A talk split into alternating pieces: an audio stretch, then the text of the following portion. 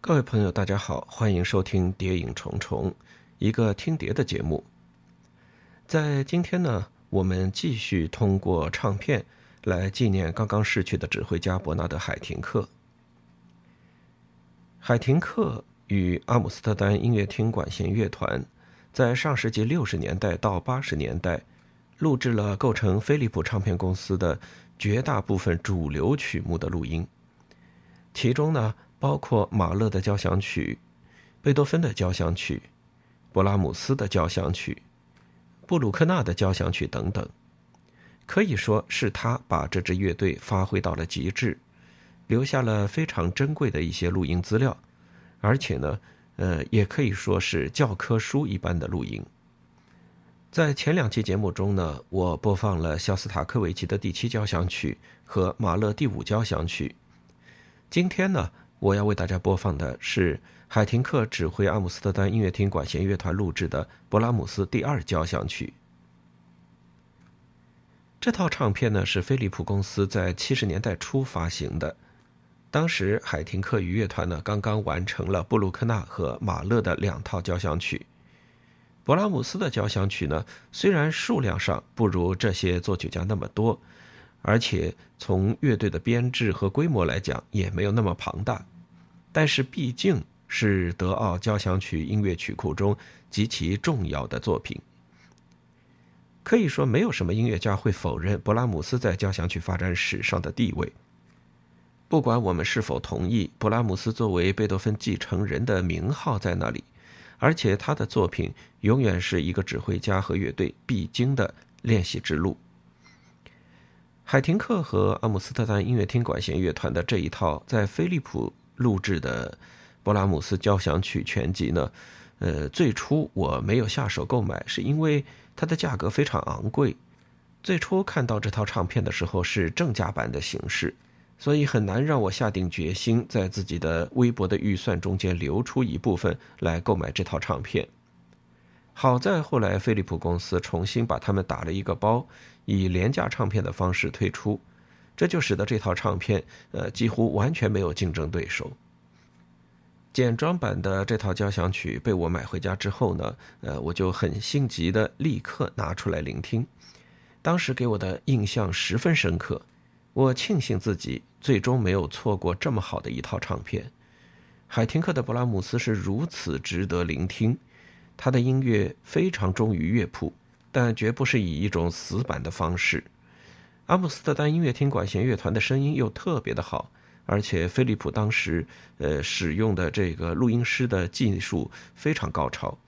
呃录出来的这个唱片，它的空间感，呃分寸把握感非常的良好，各个方面来看，这都是一套近乎完美的唱片，所以嗯以廉价版的方式销售。真是让人呃不忍错过。这套唱片呢，我也听过多次。为了纪念伯纳德·海廷克，今天再拿出来放一下。我们下面就来听伯纳德·海廷克指挥阿姆斯特丹音乐厅管弦乐团演奏的勃拉姆斯第二交响曲。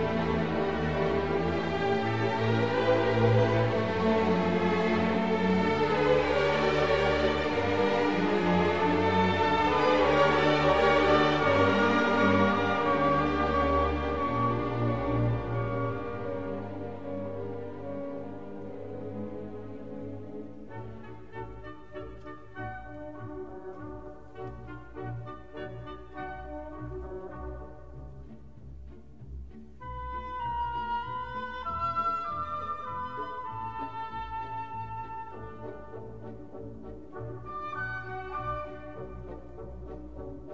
you.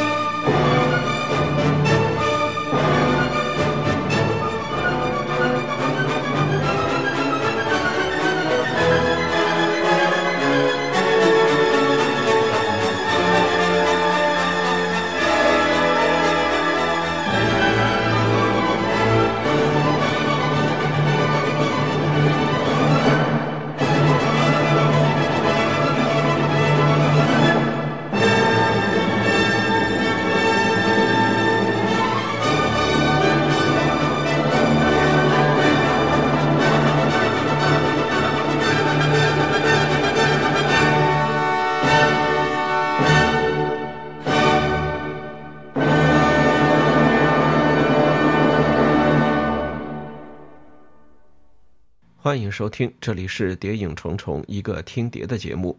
今天我们来听的碟是海廷克录制的布拉姆斯第二交响曲，乐队呢是阿姆斯特丹音乐厅管弦乐团。在进入二十一世纪之后，海廷克呃与伦敦交响乐团又录制过一套布拉姆斯交响曲，那应该是海廷克和伦敦交响乐团现场音乐会录音的一个汇总。